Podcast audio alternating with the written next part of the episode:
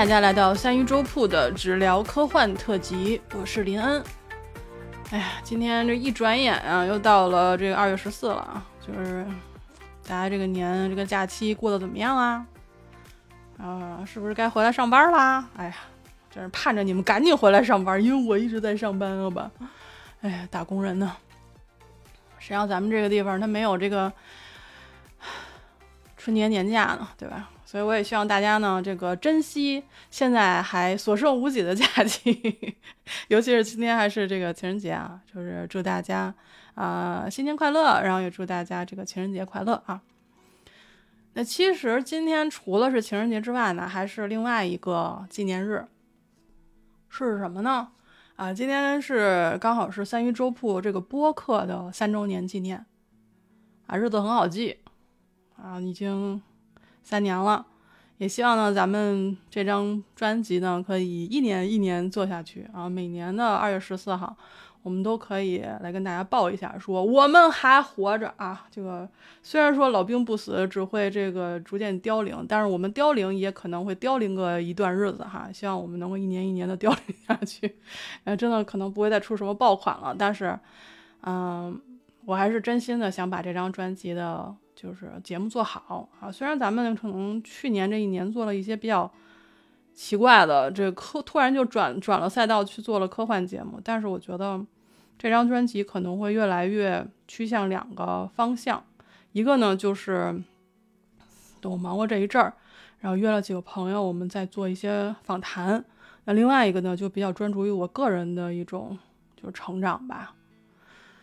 哎，还是那句话啊，希望咱们不管是我们的人生啊，还是我们的播客，都一年比一年好。好，那我们今天也就不多煽情了。今天呢，继续来聊科幻。按理说呢，今天是二月十四啊，情人节啊。虽然是一个商业性，就是专门为了拉动消费而创立的节日吧，嗯，但是多少应该是聊聊爱情。可是你你能想象，就是大家都在情人节去这个度假或者是吃饭干嘛的，我一个人对吧？又一个单身狗在家录节目，所以我不打算聊爱情。我们来聊一聊友情啊，就来聊一个关于友情的故事。那这个呢，就是阿西莫夫在一九五一年的时候写的一个小说，短篇小说，叫做《在正确的道路上》啊。当然了啊，这个小说也不单单只写了友情，其实它是通过一对儿主人公的经历。直接揭露了人类的各种劣根性啊！看的时候就觉得，哎，写的真的是挺痛快的，很过瘾。但是你看完之后呢，你又会觉得说，哎，这个作为人类哈，我们不能把自己排除在外。作为人类，我们没有办法剪除这种劣根性，其实是感到一些无奈的。这个故事为什么觉得有意思呢？是因为它这个开头和结尾啊是设计过的。它开头的一段和结尾的一段是完全一样的，啊，这个为什么这么设计？咱们讲完故事之后，咱就知道了。他故事开头是这么写的：他说，在这个银河系联合体的活力之都，五十平方英里的闹市中，耸立着无数的高楼大厦，而大法庭就位于这片闹市之中的一片幽静之地。在大法庭中，矗立着一尊雕像。结尾的时候也是这样一段，就是刚开始看的时候，你就会觉得，哎，这个雕像是什么呢？它为什么会就独立的，就是单单的它矗立在如此重要的大法庭的当中呢？是吧？还是正中间，在后面看，所以一下子用一段啊，简简单单的一段，整个悬疑感就上来了。而且它后面的一段马上就在写这个雕像到底是什么样子的。马上会给人一种说很别扭的感觉，就是你能看他那个文字写出来，就是对于这个雕像的描写是非常的别扭。来，我给你念一下哈，他是这样写的：他说这个雕像呢，算不上一座精美的雕像，他的脸有点太高贵，缺乏生命的气息，眉弓有点太高，鼻子有点太对称，衣服有点太整齐。整体感觉太神圣了，不像是真的。你猜测这个人在生活中可能有时会皱眉或者打嗝，但雕像似乎在坚称这种不完美根本不存在。所以很明显，就是这尊雕像，它是人们心中完美的人物雕像。从作者的文字当中可以看出，他对于这座雕像是，就是讽刺意味有多浓，对吧？就是什么都是太高贵，然后太高、太对称、太整齐、太神圣。这个其实就是处理这个雕像的人们内心中的一种映射，是什么呢？其实是一种偶像崇拜，或者说是一种愧疚。因为我们从后面的故事当中可以知道，这个人的一生是遭受了很多苦难和误解的，他一直是被怎么说打压的。这几十年过后，这个人已经不在了啊！他他活着的时候没有雕像，然后死后人们为他矗立起了一座非常别扭但是非常完美的雕像，其实也就是人们内心当中的一种折射，供后世去仰望的。这个人其实是很特别的一个人，他呢就是啊，非常坚持自己的理念，一生当中被三次投入监狱，人们称他是就是走在正确的道路上，没有失败过。但是真的是这样吗？啊，如果真的是这样的话，这个故事恐怕也就没有什么可看的了，对吧？就是对一个人的吹捧。但是这个故事确实写的非常的精彩。那我们说的这个雕像是谁呢？这个人是有一个名字的，叫做理查德啊萨亚马阿尔特梅尔，然后我们就后面都都管他叫阿尔特梅尔。那阿尔特梅尔呢，主张人类你不要政治分裂，不要发起战争，我们应该融合为一体去共同开发宇宙。在面对其他外星外星生物的时候，或者外星政体的时候。人类政体应该保持或确保人类的自由和独立。就咱们听到现在，其实觉得这个观念没有什么问题，对吧？没有问题。但是他就因为这个这个观念，四十五年当中啊，被扔进监狱三回。第一回是因为他拒绝入伍参战，第二回是意图引发星际战争。第三回是为了阻止全银河系大会。就这位仁兄，从第一次、第二、第三次，你就可以看他他的这个行动走向，就是涉及的领域是会越来越宽啊。我们来一次一次讲一下他他干的这几件事儿。第一回，二七五五年的六月十七号，啊，人类呢要那个时候人类要对距离地球一千五百光年外的一个。外星政府啊，外星的政权开战。那这个政权呢，其实它是有名字的，叫做桑尼坦。但是因为他们的外形跟人类的外形实在差距太大了，所以人类呢就把它叫做魔族。但是我们的主角啊，阿尔特梅尔啊，他是觉得说，你不应该用这样代表有一些仇视的这种名称去称呼一个同在银河系的。一个生命体和一个生命政权啊，外星政权，所以他坚持不要叫他们魔族。那这个桑尼坦政权呢，它的是一个跟人类当时吧，就是说二七五五年的时候，它是一个相反的一个政体。人类呢，它当时除了地球政权之外，还有八十多个政权，就是在不同的行星上有八十多个人类政权，就属于非常分裂的。但是桑尼坦政权它是一个单一政府，它的政权覆盖的行星数量要比人类多很多。人类和桑尼坦它是在银河系里唯二的智慧物种，但是这个外星的这个种群它没有办法在含氧量很高的星球上生存，因为它们是吸那个硫的，所以现在就是。即便人类已经知道说它不可能来占领地球，对吧？因为它们在这活不了，但是你也很难摆脱一山难容二虎的结果。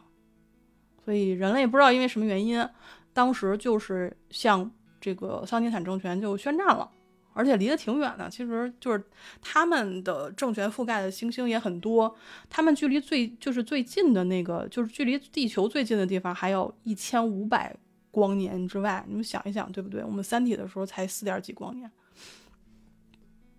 那阿尔特梅尔他是一个理想主义者，他就认为说你不应该无端的将人类推入一个战争之中，而且就是人家魔族其实也没有说这个意图说要来要来打你，你为什么一定要说从现在开始就要跟他进行斗争呢？所以他就完全无视这个入伍的通知，而且是要这个就是抵制发动战争。他就是不去，他把那个入伍通知直接给给给砸了。那但是他的好友呢，也是这个故事的第二主人公，就是另一个主角，因为双主角嘛，叫做杰弗里·斯托克啊，我们就叫他斯托克。斯托克呢，一出场就是准备要去参加体检了，他就是来通知他好朋友说：“你下周必须得去报道体检去，要不然的话你很麻烦。”这故事一开头，两个好友一见面啊，这这个情节塑造的非常好。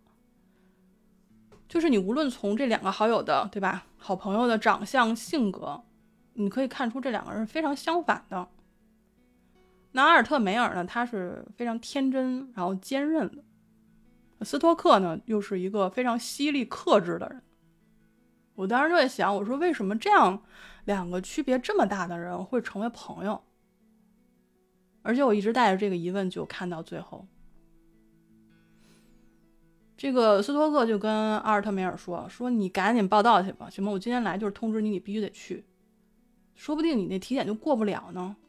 但你没也不至于说现在就是这样抵制他，到时候给你关起来，对吧？”那阿尔特梅尔他就说：“说我以前去过太空，我所以我知道我自己的体检一定能过，但是我不去不是因为我惧怕战争。”而是因为我觉得不应该为了去毁灭他族而发动战争，所以他就坚持了自己的一个信念，就被捕了。那在庭审当中呢，他也没有做出任何的抗辩，啊，就最后就把他宣判了啊，就是给他判罪，让他入狱坐牢，直到战争结束。那斯托克呢，就直接入伍参军了。四年零两个月之后，战争结束啊。那斯托克呢，就是也算是屡立战功，但是他也是没落什么好，因为是伤痕累累嘛，这个战争嘛，里边就没有赢家，但是所谓的没有赢家，其实受伤害的都是战士，都是普通的老百姓，对吧？在放在任何一个战争都是如此的。那他刚刚打完的这个人类对于桑尼坦的战争呢？其实受受益的是人类的各个政府，相当于就是银河系的两个势力啊。现在对于资源利益进行了一个再分配。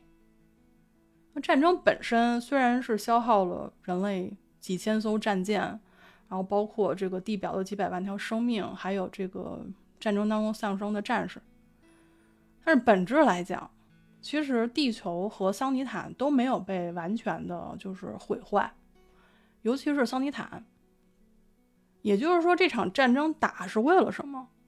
是地球为了赢得一些小行星的控制权，或者说在银河系当中的各种商业的优惠，以及对于就是桑尼桑尼坦舰队的一些控制权。那等于合着打仗的这些人基本上都是炮灰，对吧？得意的还是政府。那我们的第二主角斯托克，他就是从这个炮灰里爬出来的人。他相当于是经历了战争的全过程，他立下了军功，然后成为了地球外交使团的团员，从此开启了踏入地球军政要界的第一步。那我们从这儿看，阿尔特梅尔啊，坐牢去了。坐牢出来之后，他是别样的人生。那斯托克去参军，参军之后，他立下军功，又走入了军政要界。两个好友就相当于从一个起点出发，从就是向相反的方向走去了。这么一走，就走了二十九年。到了一七八八年的九月五号，又一个大事件发生了，桑尼坦族来到了地球，啊，受到了人类的平等对待。那书里说呢，是更胜于平等。我觉得有时候人类是挺有意思的，他就是虽然是对待一个手下败将，但是我要做出一个高姿态，就是你跟我们是平等的，甚至我会优待你。这就是显示自己一个就是高位的人向低位的人的一种，不能说施舍吧，但是就是那种你懂的，就是那种姿态。那二十九年之后，我们的阿尔特梅尔也没有闲着。他用了这些年的时间，成立了和平主义者的联邦党。他不断的去告诉民众、提醒民众，说战争虽然是我们赢了，但是二十年前我们也是啊建立了跟桑迪坦的外交关系。但是，但是千万千万不要忘了，他们的人口虽然比我们少，但是他们开发宇宙的速度是我们的一百倍不止。不仅如此，人类的政体繁多。但是他们只有一个，所以我们如果要在未来想要能在银河系中好好的生存，人类就需要团结一致，不要疏忽大意。那这个时候，斯托克呢已经成为了地球的国防部长，他呢带着一身的伤疤和卓越的军功啊，以及他卓越的外交才能，从军中啊就是从少校一直晋升到了国防部长，那就是很厉害的一个人。二十九年后，哈两两个老友再一次交锋了，为什么呢？魔族代表啊啊来到地球了，啊注意啊，这时候已经开始管他们叫魔族了。阿尔特梅尔也开始管他们叫魔族了，这是一个非常非常有意思的一个时间点。这时候阿尔特梅尔要干嘛呢？他要跟他的同伴搞暗杀，要来挑起地球和魔族的战争。我当时就想啊，为什么呀？你不是和平主义者吗？你为什么要挑起战争呢？你之前就是因为不想去参战，然后坐了四年多的牢，结果你二十九年之后，你开始又要挑挑起这个战争，为什么？你图什么？哎，我稍后告诉你。我们先说一下哈，这个斯托克他是接待魔族代表团的人，他呢。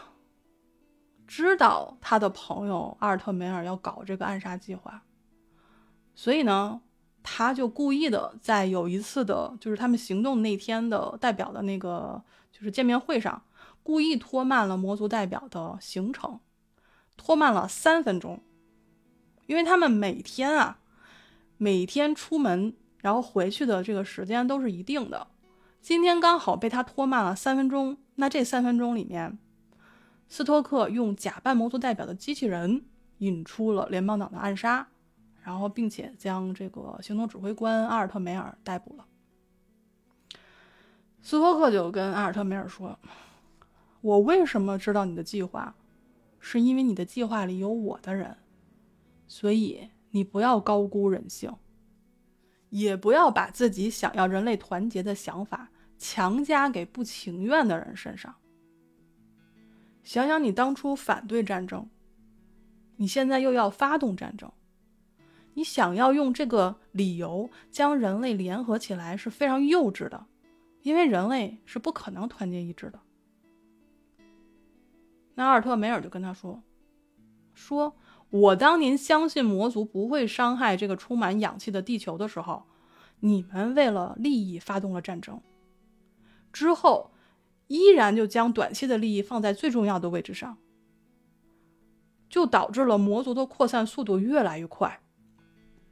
他们在战后被允许来到人类世界，等于是放任了魔族隔绝人类去探索新的氧气世界，导致的局面就是魔族在不断的扩张，但是人类已经被局限在了银河系的一角。人类现在所有的政府都在为眼前的利益去陶醉啊，就是我们以胜者自居，还在不断的分裂，在不断的内耗。可是魔族跟我们不一样，他们是统一的政权，已经在计划未来了，他们在为未来的无数的魔族留出足够的空间。那么一千年后呢？人类是否还存在呢？我们不为未来打算吗？我们只能说，人类觉醒，意识到这种危机，有了共同的敌人，所有的政权才有可能团结起来。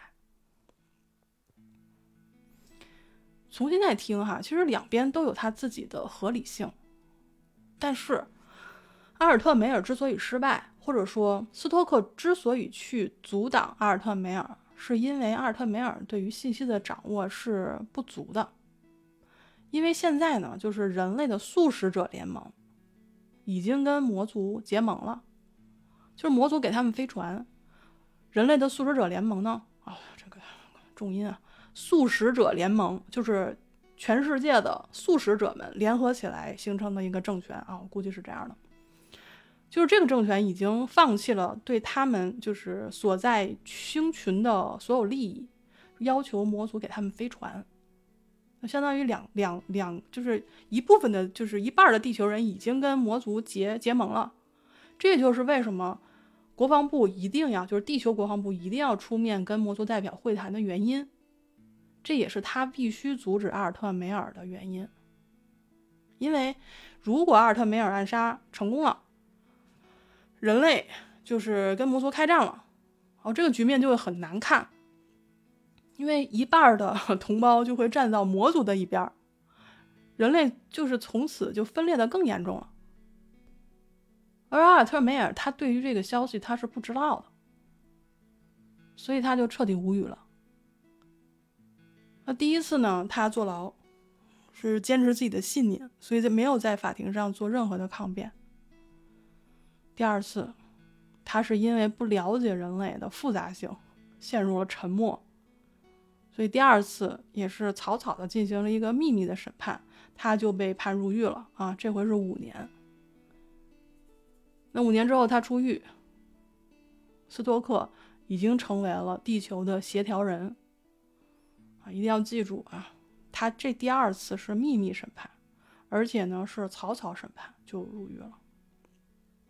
这是一个知识点啊，一会儿要考。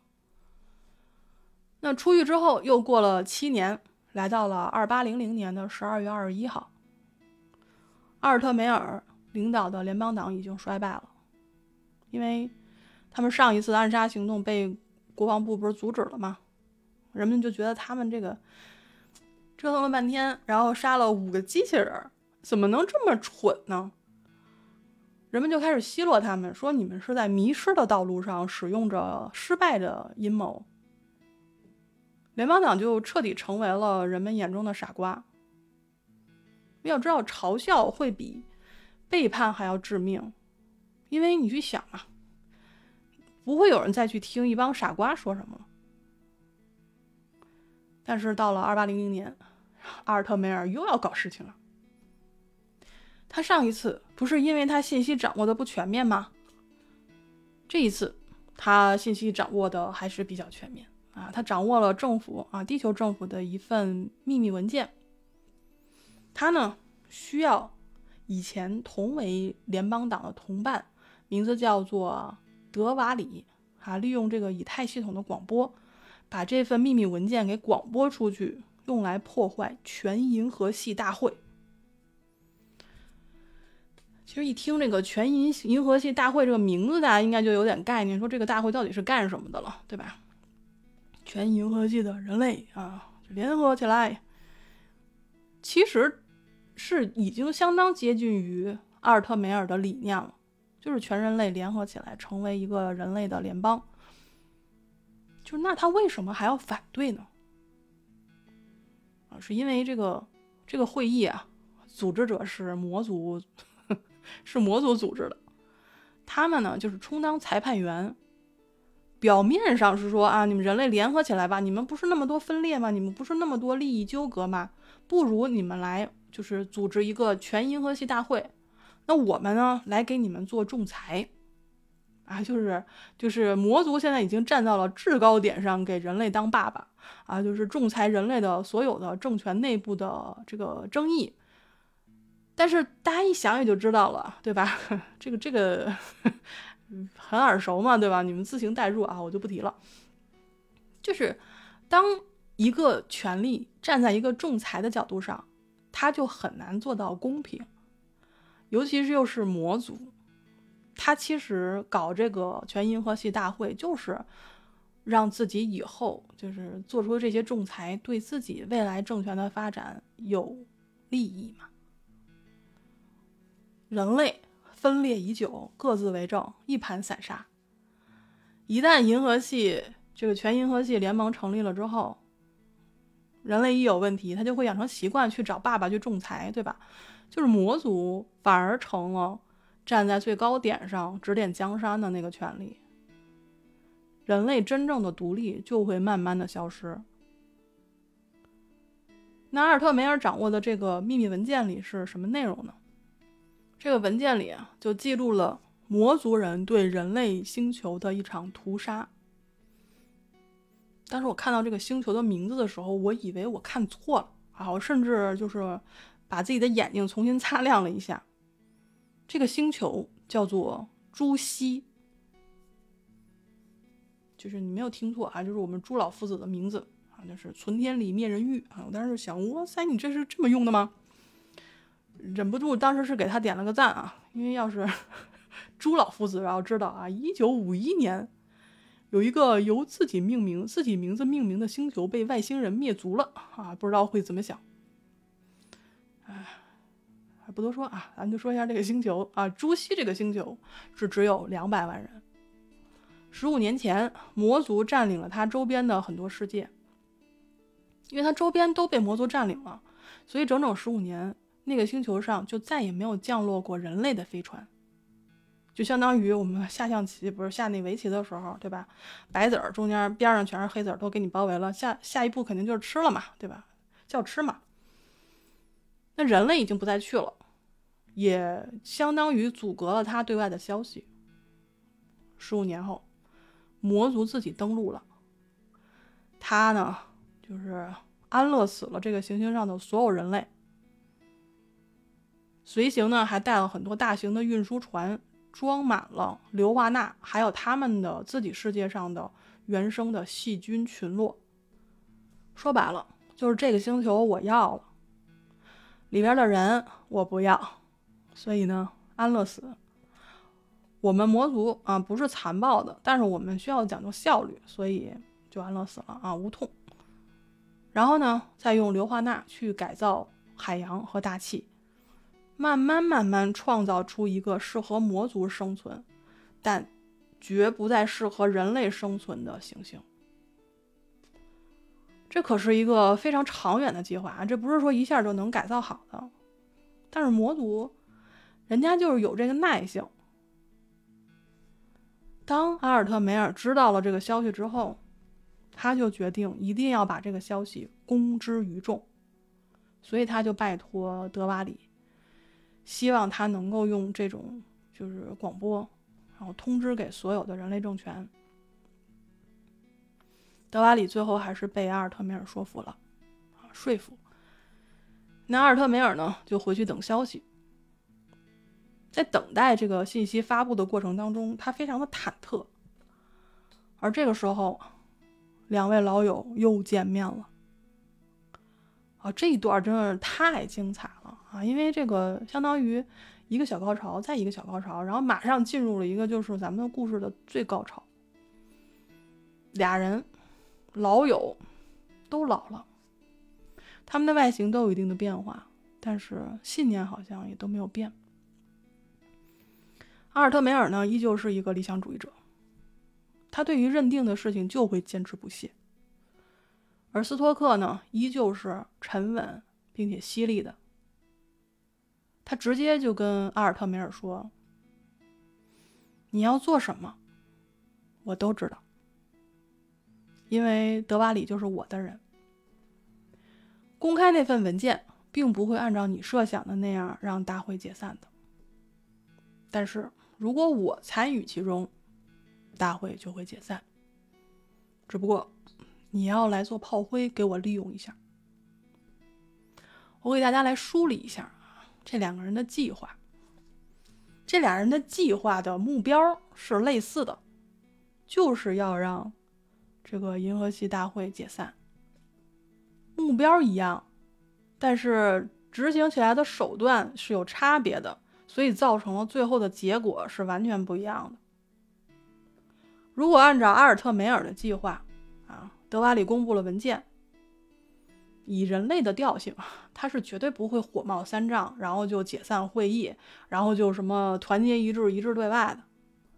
只能说阿尔特梅尔每次制定计划的时候想的都比较简单，但是斯托克就不一样，他就是 人精，他对于人类的这些劣根性他非常的清楚，尤其是对于人类对于利益的追逐啊，这个东西是不可磨灭的。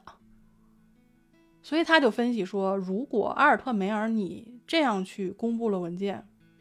人类只会认为公布文件的地球政府啊是为了自己的利益，他炮制了这份文件，目的就是为了破坏大会。那么魔族就会否认一切，大多数的人类社会会出于自身的利益去相信魔族，他们反过来会集中力量去问责地球，而不是去责问魔族。所以这个计划不可能成功。斯托克有了另外一个计划，这个计划就是让德瓦里依旧去公布这个文件，但是德瓦里和阿尔特梅尔在事后都必须被逮捕。斯托克之后就会站在魔族的立场上去谴责整个事件，让地球政府和整件事切割。那其他人会怎么想呢？说。其他人可能会想说：“你地球政府不会是在隐瞒什么吧？不会是你们俩，你跟魔族私底下达成了什么协议吧？对吧？因为我们都是人类，我们知道人类向来想别人的时候不会往好处想，尤其是像这种利益分割的这种事候。那如果说不是单单一个政府这么想，那其他的政府如果都这么想的话，最后的结果就是他们可能会。”达成这样的一个共识，他们会团结起来对付地球政府。那到时候，他们针对地球政府，就相当于针对地球政府背后的魔族。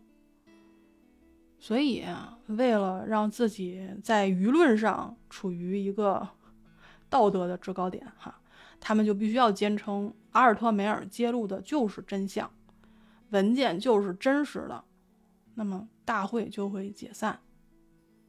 那大会解散之后，其他人类政体会因为地球背后有魔族而不敢轻易发动战争。但是他们为了巩固自己的政权呢，他们会做什么呢？就会开始宣传啊魔族的恶行，让魔族成为人类永远的敌人。而这个是斯托克的计划中的一部分。另外一部分就是怎么才能让地球政权。跟魔族真正的绑在一起，重点就在于这份文件，这份秘密文件。这份秘密文件其实就是斯托克伪造的，因为他已经接到了消息，魔族他有计划去硫化这些行星，但是还没开始。所以一旦这个秘密计划被揭露出去，魔族。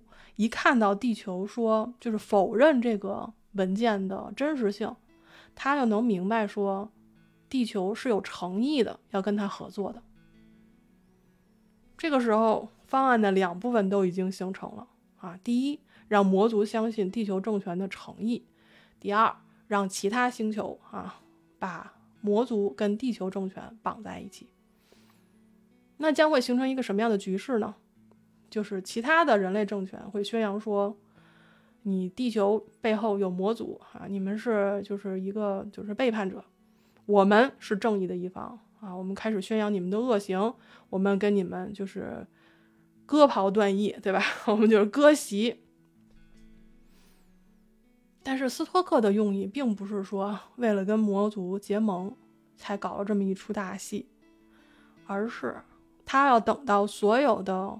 人类政权开始宣扬魔族是人类永恒的敌人的时候，他就准备向魔族宣战了。真的是啊，老子已经忍你们很久了。斯托克这么干呢，其实他就是为了确保，一旦他宣战，其他的人类政权会保持中立。也就是说，他非常自信，以自己的军事条件可以战胜魔族。只要是人类其他人类政权不来掺和，这场战争他是可以拿下的。斯托克的计划呢，有三个方面，我们刚才讲了两个，一个是针对魔族，一个是针对其他的人类政权。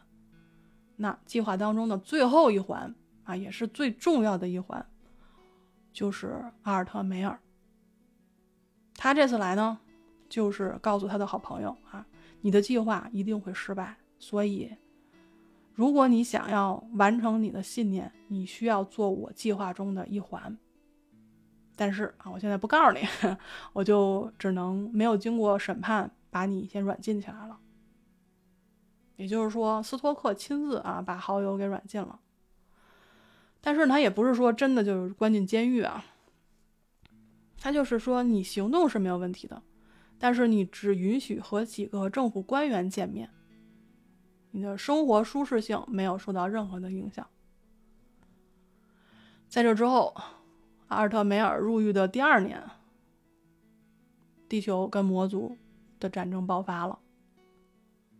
打了六个月之后，斯托克身穿海军舰长的制服来见软禁当中的阿尔特梅尔。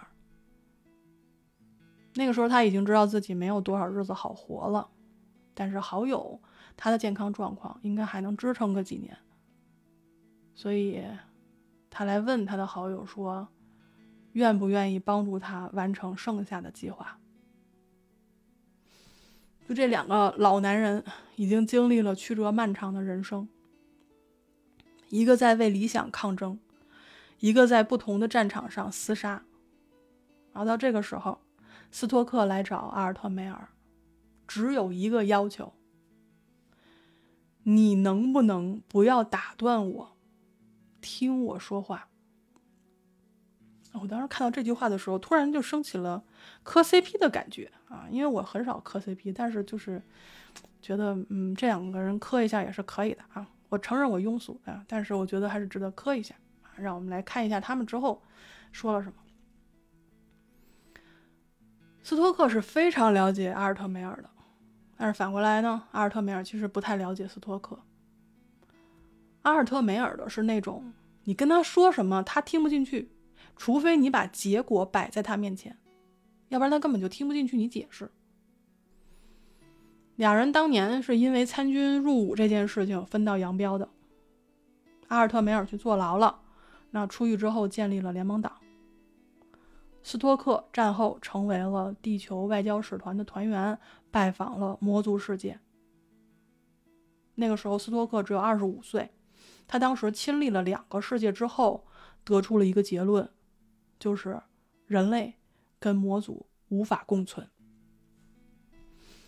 当然了，阿尔特梅尔也说过这句话，但是两个人走的道路不同。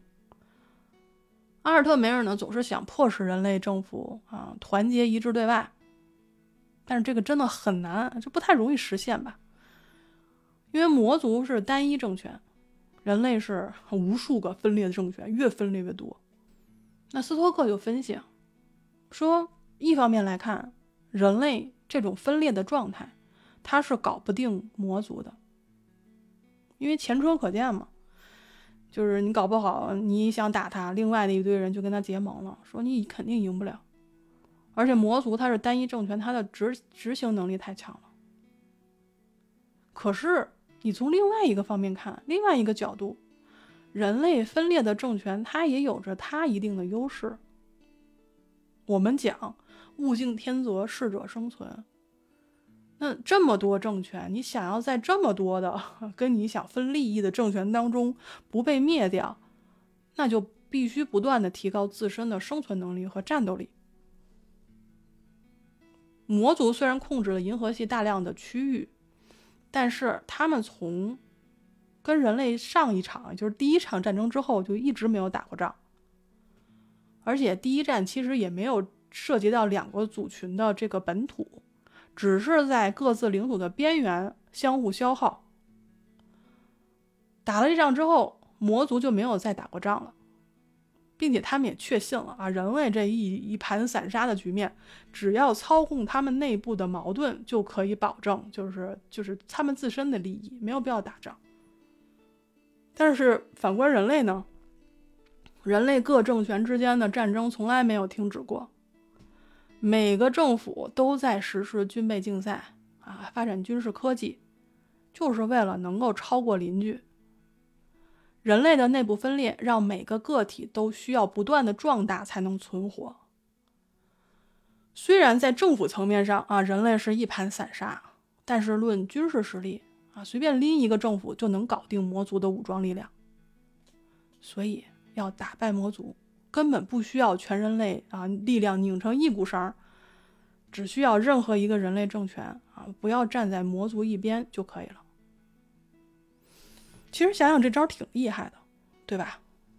阿尔特梅尔是要求人类一致对外，但是斯托克是要除了自己能够控制的地球政府之外的所有人类政权作弊上观。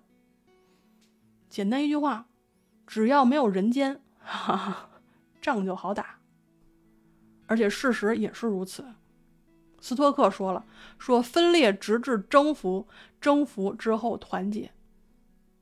换一句我们比较熟悉的话啊，就是《三国演义》第一回说的：“话说天下大事啊，分久必合，合久必分啊，一个道理。”斯托克这些年呢，就是把人性看得比较透，就他明白说，你你想用什么崇高的理想和道德去约束人类对于利益的这种追逐是不可能的，只有自己去创造局面，去造势。才有可能让人类走向这个分久必合的道路。所以，他这些年就必须要走到人类政权的顶端去。你只有到了那儿，你才能真正掌握信息，掌控军队，真正的让地球的外交方向可以让其他的人类政权在开战之后保持中立。所以这些年，在真正与魔族开战之前。他既要鼓励各国继续保持军备竞赛，又要确保不发动任何战争，更不允许人类在魔族的操控之下成立统一的政府。一旦确保其他人类政权保持中立，地球就会向魔族宣战，那么战争也必然会胜利啊！因为事实也证明了，就打了六个月嘛，啊，这个这地球打魔族跟玩儿似的。但是打赢了之后呢，很明白嘛，对吧？人类之间的利益这个争讨又要开始了。因为只要地球政权一胜利，那么银河系这么一大片的区域，其他人怎么可能不想来分一杯羹呢？他打了六个月了，六个月呢，十多个人类政府已经要求啊，是联合的申请，说我们也要向魔族宣战啊！你想想，这也是好活儿，对吧？地球已经把这个魔族主力都收拾了。而且也已经把他们压制在原有的行星上，就没有办法动弹了。那剩下来干嘛？不就是打扫战场吗？就是要这个分享胜利果实了啊！这时候谁谁不来谁傻子呀？所以越来越多的人就加入到了声讨魔族的队伍当中。在斯托克来见阿尔特梅尔的前一天，魔族要求停火。那各个人类政府啊提议啊，我们要建立联合行星组织，而且超过七十个人类政府愿意来参加第一次大会，起草联邦宪章。这可都是自愿的呀，对吧？这时候，斯托克努力了四十多年的计划啊，到了最后一步，是什么呢？就是要树立精神领袖。他要树立起一个几十年来不屈不挠、宣扬人类要团结对外的一个人，而且这个人就即使一次一次的被投入监狱，也没有说放弃自己的理想。他深信自己走在正确的道路上，正确的道路上没有失败，只有迟到的成功。他要树立起的精神领袖。就是阿尔特梅尔，所以斯托克几年前秘密审判，让他入狱啊，然后这次又是软禁了阿尔特梅尔，就是在为他的最后一步做准备。而他自己也知道自己的生命将走向尽头，也必然会被人们和历史遗忘。他当时的话是这么说的：“他说，当联合行星成为现实，当一代又一代的男人和女人经历了持续几百年的和平，回顾现在的战争岁月时，他们会忘了我的办法。对他们而言。”它代表了战争和死亡。你对团结的呼唤，你的理念将会被永远铭记。当他们塑造雕像的时候，是不会为我而造的。而这时候，故事的结尾啊，出现了熟悉的一幕，就是在银河系联合体的活力之都。五十平方英里的闹市中矗立着无数的高楼大厦，而大法庭就位于这片闹市之中的一处幽静之地。在大法庭中，矗立着一座雕像。故事头尾相接，就好比一个莫比乌斯环对吧？就像我们人类的历史一样，分分合合。各种的偶像被一代一代的人树立起来，历史一再的重演。被铸成雕像的人让万人敬仰，但是这是他真实的样貌吗？这是他背后真实的故事吗？不一定。而我们作为后代铭记的是被别人撰写出来的事迹，甚至。在阿尔特梅尔的故事当中，只有这么一句话，就是正确的道路上没有失败。可是，失败是一定存在的，即使这个人走在一条正确的道路上，对吧？而在这条道路上，也有些人是注定会被遗忘的，就像斯托克。其实我们想一想，所谓的正确的道路。其实或许根本就没有这么一条道路，只是因为有人完成了某件事，而有人创业未半而先到崩殂。啊，太熟悉了，历史上太多这样的例子了。在这个故事里头，阿西莫夫也提到了一些历史，就比如说希腊城邦打波斯啊，又被马其顿和后来的罗马给征服了。就像欧洲殖民美洲。分割非洲，征服亚洲。欧陆战争又导致欧洲的衰落，就这样一类的类比的故事。其实这个故事很短，而且它故事本身也并不是那么严谨。最大的槽点可能就是把这个外星生命搞得很弱，就是你只强调了他们的单一政体，但是你又说人家军事不行，对吧？你就。就随便写说的，真的是，就这点写的不是特别好。但是我是觉得说，光看这两个人啊，就是我们两个主角的故事，分三个时间点，然后有不同的反转，你光看这个的时候，还是觉得比较激动人心的。只不过就是把外星人塑造的稍微有那么一点点的，就军事上有那么一点点的弱。但是除此之外，其实对于外星人的塑造还是比较不错的。啊，虽然在故事当中，我们一直管外星人叫魔族，但是在故事里面，我们可以很明显的啊看出说，魔族人对于人类他是有一定的认识的，因为他已经开始接触人类，然后要摸人类的底，准备开始侵略了嘛。那个时候呢，他是相当于从旁观者的角度去看了一下地球上的人类和其他行星上的人类的处境。那魔族的视角呢，就是觉得说，人类对于自己的出处并不清楚，对于地球母星也毫无敬畏之情。其实这个就是作者在表述他的观点，就是人类总是急于脱离母体来证明自己的独立，就是我们还没有弄明白自己源自何处的时候啊，就开始对孕育我们的星球完全没有感情。所以你在这个故事当中啊，你虽然一直管它叫魔族，魔族，呃，我们也习惯了会把故事里面的角色分好人和坏人，但是在这个故事里，其实没有那么分，反而是体现了说人类和外星生命，它都是一个复杂的群体，复杂的个体。那我们以前都非常喜欢看好人跟坏人做斗争，对吧？我们看什么复联的时候，那都是甭管你以前干过什么缺德事儿啊，只要是站在好人的一边啊，你就是好人，对吧？你就可以这个完虐坏人。其实我们从内心来讲，其实都是想看到建立起一个更有道德的社会。但是在事实上，处于不同立场的人，他是具有不同的道德品质的。而且他们是在为各自的价值观而战。那我们引申一点，走入现实当中，二元对立这种情绪，我们必须要警惕一些。比如说，一旦你产生了一种说啊，他就是好人，他就是坏人，或者说哪国家就是好的，哪国家就是坏的，这都需要特别的要警惕一下。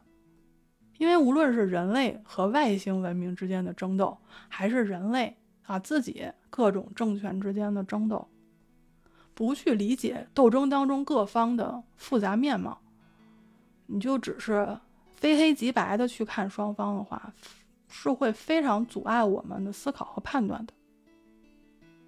那我之前看过一篇文章啊，它里边有这样的一个观点，就是说好人坏人二元对立的叙事里面。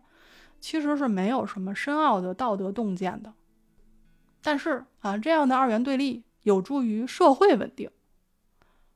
作者举了一个例子，就是格林童话。啊，我也是第一次从这个角度去看格林童话。他说呢，格林兄弟啊，对于民间传说的改编，是为了促进民族团结的政治工具。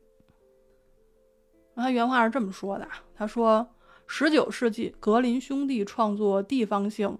童话的目标是诉诸他们来界定德意志民族啊，进而将德国人民统一为一个现代民族。他们支持啊，一个国家的公民应以一套共同的价值观为其纽带。而格林童话中各种故事揭示的，便是德语思维的纯粹形式。其实啊，我们引申到这个故事当中，最后斯托克将阿尔特梅尔架上了这个精神领袖的位置上，也是同样的道理。审时度势，甚至去造势，让追求和平统一成为一个故事，一种信仰，最后成为稳定整个族群的工具。啊，当然了，我的水平也不足以让我能够更深的去聊。政治统治的这个角度啊，我们就不聊这个角度了。我只是觉得吧，就这个故事，它叫做在正确的道路上。其实或许就是作者对读者的提问，就是在问我们，在复杂的人类世界当中，到底什么是正确的道路？那看完故事之后。如果我去思考了这个问题，啊，那我想这个故事的目的就达到了。我们不断的去强调正确，或许就是对于成功的一种追逐，对吧？因为我们已经习惯了成王败寇，对吧？这是我们骨子里的东西。那故事当中，人们一直在强调正确的道路上没有失败，但失败是一定存在的。啊，我相信没有一种成功是凭空而来的，因为它一定是站在了前人的骸骨之上。但是骸骨已经被遗忘了，所以我们只会记住正确的成功。在故事当中，人类最后的统一啊，是建立在了千百年的分裂之上的。而统一是不是就是正确的道路呢？那如果统一是正确的道路，那魔族为什么会失败呢？他们就是高度统一的，对吗？人类和魔族的未来会怎么样呢？话说，天下大事啊，合合久必分，分久必合，对吧？那魔族未来会不会分裂呢？会不会因为分裂削弱而后又变得更强呢？人类世界大法庭前面的雕像，是不是有一天又会被人类自己推倒呢？大一统会不会又在未来恢复到分裂的状态呢？当一个故事不能给出一个确定的答案的时候，我就觉得它一定是一个好故事。如果啊，只是一个简单的好人和坏人对立的故事，那我们可能只能学会一件事儿，那就是另外那一方跟我们不一样，不同于我们。那在这样的二元对立当中，不同就代表着不好、不对、不正确，是跟我们对立的。那这显然对我们的成长是不够的。前两天我看读库的时候啊，看到那个张秋子和庄晓峰的一段对话，他们在聊阅读能治病吗？啊，这个题目写的非常的醒目，我一下就点进去了。就是说，阅读能治病吗？里边张秋子说：“说我不认为文学能治病，文学其实什么都不能干，啊，不要期待它能够达成什么目的。”对我来说，它就是一种自我训练的方式，让我变得更有感知力、更敏锐、细腻、宽容。那张晓峰也同意了啊，他说：“我们在现实中遇到的问题，有时候感觉文学并不能帮我们解决什么。是的啊，文学有时不提供答案，甚至只会提出更多的问题。但我们为此思考的时刻。”可能也是远离冷漠和傲慢的时候，也是靠近谦卑和智慧的时刻。我也有这样的感觉。其实我的阅读时间，在我认识的朋友当中算是很少的。但即便如此，那每次在阅读之后，我还是会进行一定的思考，而这样的思考是让我觉得比较有成就感的一件事情。所以啊，我才会放下对于自己浅薄的这种自卑，把这些想法真实记录在咱们的播客里面。原来我觉得自己的想法对这个世界一点都不重要，啊，当然现在我也这么想。但是我现在越来越觉得，记录自己的想法对于自己是很重要的。这些记录对于我的意义就是，当过一阵子我再回头来听的时候。我会意识到自己的进步或者退步，是越来越开阔了，还是越来越狭隘了？所以啊，我希望听到你声音的我，有一天也可以开始这样的记录啊，无论是文字的、音频的，还是视频的。我也非常期待你可以来跟我聊一聊对这个故事或者你感兴趣的其他的科幻故事的一些。感想和思考。那么，感谢你收听到这里，我是林恩，咱们下期再见。